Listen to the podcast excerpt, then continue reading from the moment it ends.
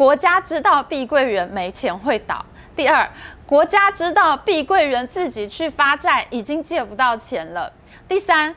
碧桂园大到国家不能让它倒。感谢金主爸爸、钻石妈妈，谢谢你们。好了好了，大家不要再敲碗了，我们的会员制上线了，现在就加入会员，记得在网站上加入，避免被抽苹果税哦。Hello，大家好，我是 Amy。最近中国经济利空一波又一波，进出口大量衰退，CPI 正式转负，甚至因为台风的天灾加人祸，造成百亿人民币的经济损失。没有想到，就在这样的时候，中国的超巨型房地产公司碧桂园也在债券违约的边缘了。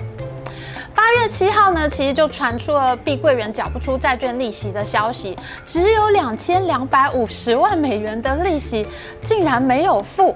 隔天八月八号，碧桂园坦承真的有两笔八月六号到期的美元债券利息没有付，两千两百五十万美元还不到新台币七亿元呢，竟然付不出来。虽然还有三十天的宽限期间，还不算是真正的违约，但是呢，现在全天下人都知道了，中国的前三大房地产公司竟然连七亿新台币都拿不出来。就算碧桂园在三十天后宽限期还钱了，到了九月份，它还有另外一笔五十八亿人民币的债券本金，以及另外一笔四千八百万人民币的债券利息要还，合计两项债务呢，大概是新台币两百六十亿左右。你现在连七亿都拿不出来了，到了九月份你能拿出来两百六十亿吗？恐怖恐怖恐怖！前年恒大地产暴雷的时候，也是先从美元债券开始暴雷，连续两年我们的频道都持续追踪中国房地产市场，现在更大的雷恐怕就要爆了。如果你不熟悉碧桂园的话，我们直接拿来跟恒大比较，你就会开始慢慢有熟悉的感觉了。二零二二年，恒大集团的总负债是二点四兆人民币，这是有多大呢？这是一个什么样的概念呢？去年中国人民解放军一整年的军费也只有一点六兆元。恒大许家印许总呢，他在外面欠下的钱可以养中国军队一年半的时间。而恒大的总资产呢，是人民币一点八兆元，这个已经比很多中等国家一年的 GDP 还要更多了。恒大暴雷呢，其实就很像是一个小型的国家在中国里面暴雷了。那碧桂园在二零二二年的总资产呢，是一点七兆人民币左右，跟恒大呢，它是同一个量级的公司，所以呢，碧桂园如果再暴雷的话，就等于中国内部有两个小国家在暴雷，恐不恐怖呢？虽然碧桂园的负债只有一点四兆人民币，比恒大好很多，少了一兆的负债，但是呢，碧桂园一旦还不出钱来，影响恐怕比恒大还要更大。为什么呢？我们来看一下这一张去年的中国房地产企业销售业绩排行榜。去年碧桂园无论是在销售金额还是销售的房子面积上面呢，都是去年中国最大的房地产公司。一整年它卖出了四千四百亿人民币的房子，而它的销售面积更是海放第二名跟第三名的万科地产和保利发展，是人家的两倍多面积。诶，看到这个数字，我想问一下哈，大家觉得这个数字是好是坏呢？前三大公司的销售金额都是四千多亿，可是碧桂园卖掉了人家两倍的面积。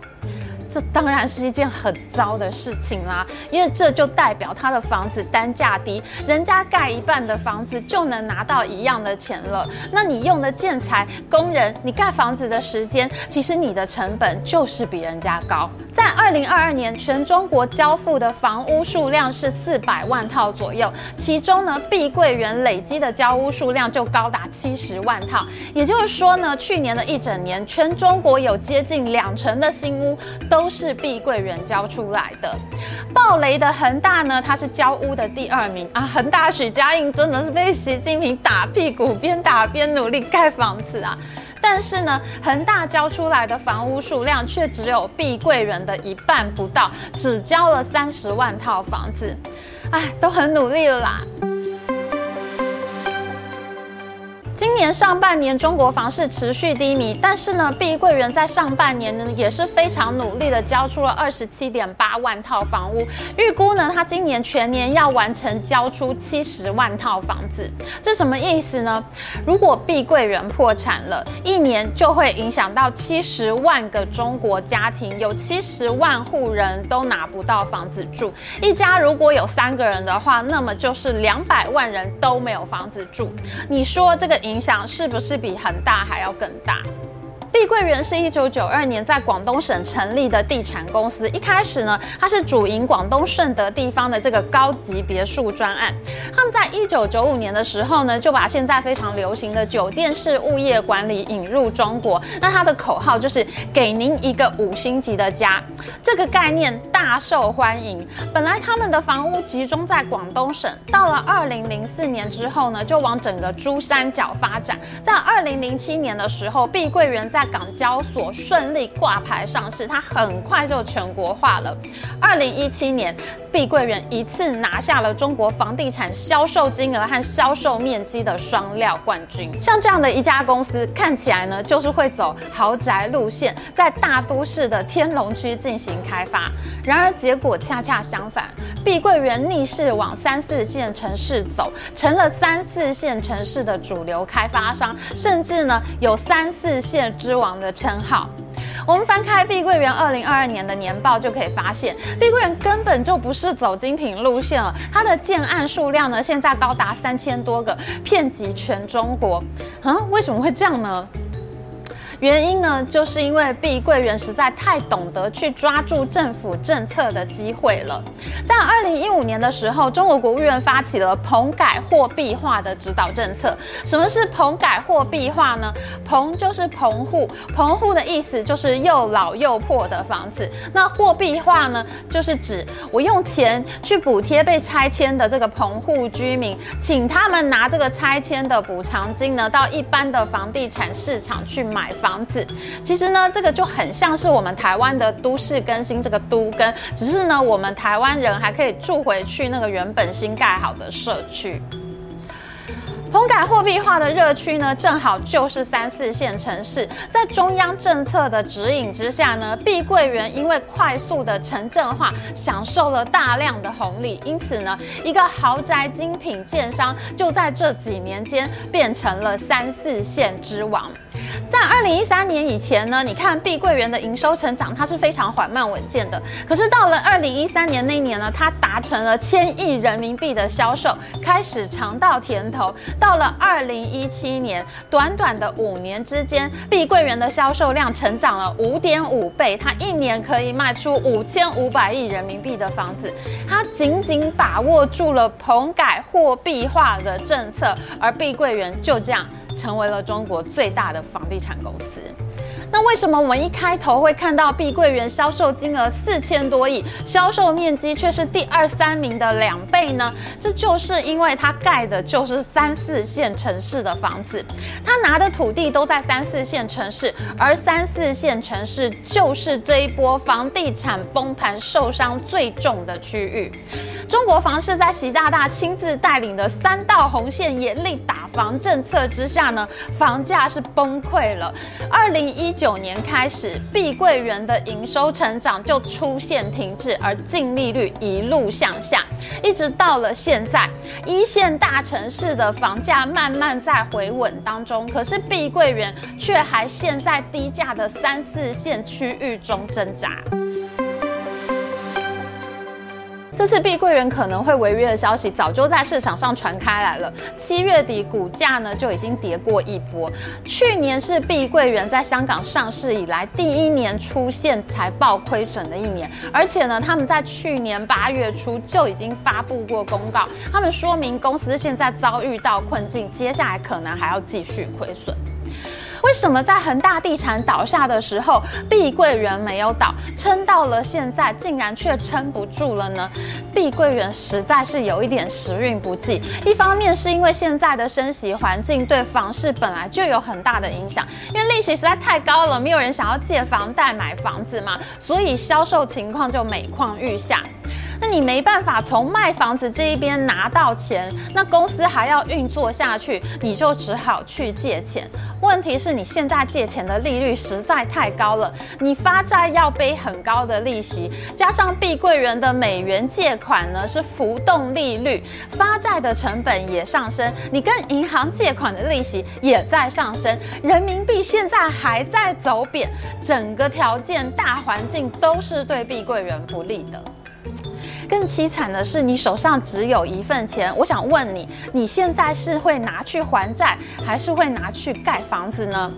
通常在这个时候，我们每一个人一定都会拿去先还债，因为我们不想要再让利息这么高涨下去嘛。赚来的钱还比不上银行滚出来的利息，那我当然是先把本金还掉啊，这样我就不用再还那么多利息了。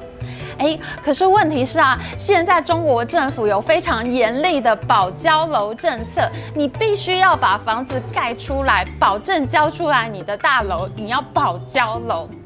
如果碧桂园不盖房子、不保交楼的话，会发生什么样的事情呢？会发生非常恐怖的事情，那就是因为民众他会非常担心碧桂园会不会现在烂尾了呢？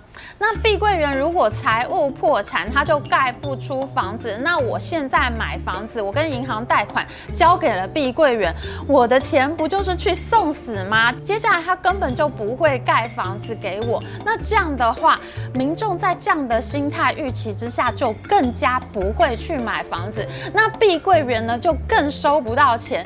他收不到钱，他就更还不了利息，他的财务就会更快的崩溃。所以现在碧桂园已经陷入一个超级恐怖的恶性循环。他手上的每一分钱，如果不拿去盖房子，民众对他就没信心，就不会买房子，那他的财务就要完蛋。可是问题是，他越盖房子，他欠银行的钱却滚出来越多利息，他也还不了。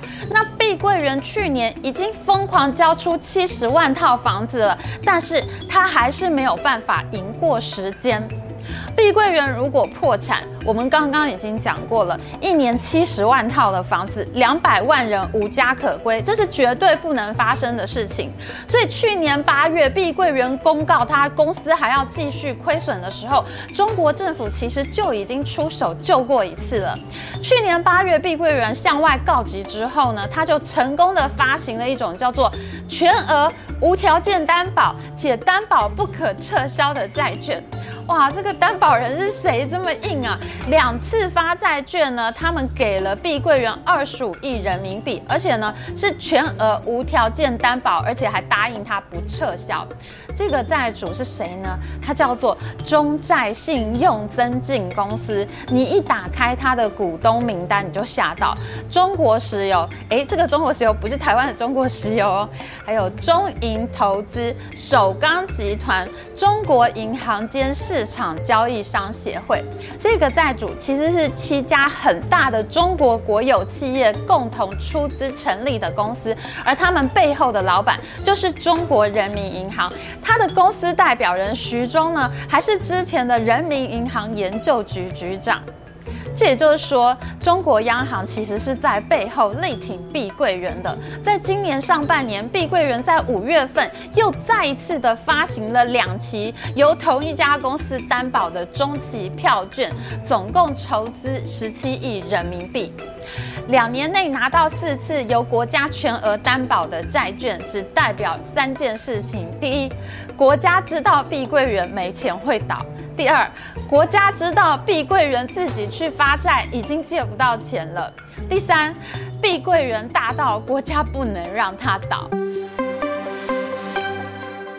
然而，中国房市恶化速度实在太恐怖了。就在我们录影的现在，最新的贷款数据出炉，七月份新增人民币贷款，分析师预估是七千八百亿人民币，结果出来是不到三千五百亿，还不到预估的一半。那七月份的社会融资规模呢？预期是一点一兆人民币，结果出来的数字只有五千亿出头。房贷是人民币贷款里面最大的几项贷款之一，中国民众现在真的是不愿。愿意借钱买房子了。今年七月，中国房屋的销售量衰退三成多，单月销售规模创下近年来的新低。而今年前七个月累积百强房企的销售操盘金额是三点四一兆人民币，比去年同期衰退百分之四点七。可是碧桂园的衰退却高达百分之六十四，大盘只有四点七，碧桂园衰退了六十四。这是所有中国房地产公司里面衰退最严重的一家，因为碧桂园一直努力盖房子保交楼，但是买房子的人真的就是变少了。你为了怕烂尾楼，怕民众不来买房子，而努力的保交楼，努力的盖房子，用尽了你所有的现金，但是最后的结果是民众还是不愿意买房子。本来碧桂园背后有央行撑腰，问题是央行可以给你一次两次的支援，三次四次也行，但是央行会问自己，这到底是不是一个无底洞？而同时发生危机的房地产公司不止碧桂园一家，国有企业背景的远洋地产呢，它现在也出现财务危机的风声。当有一个洞的时候，央行知道要补哪一个洞，可是问题是，如果现在同时有好几个洞，整艘船。身上都是洞的时候，请问央行应该要补哪一个洞？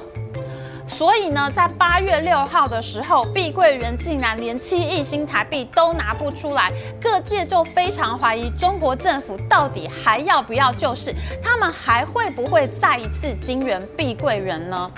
翻开碧桂园年报，我们会发现，目前呢，他们正在新建的物业和已经落成、正在销售的物业，总价值高达九千一百亿人民币。今年预计交屋七十万户，未来两三年也是差不多的交屋数字。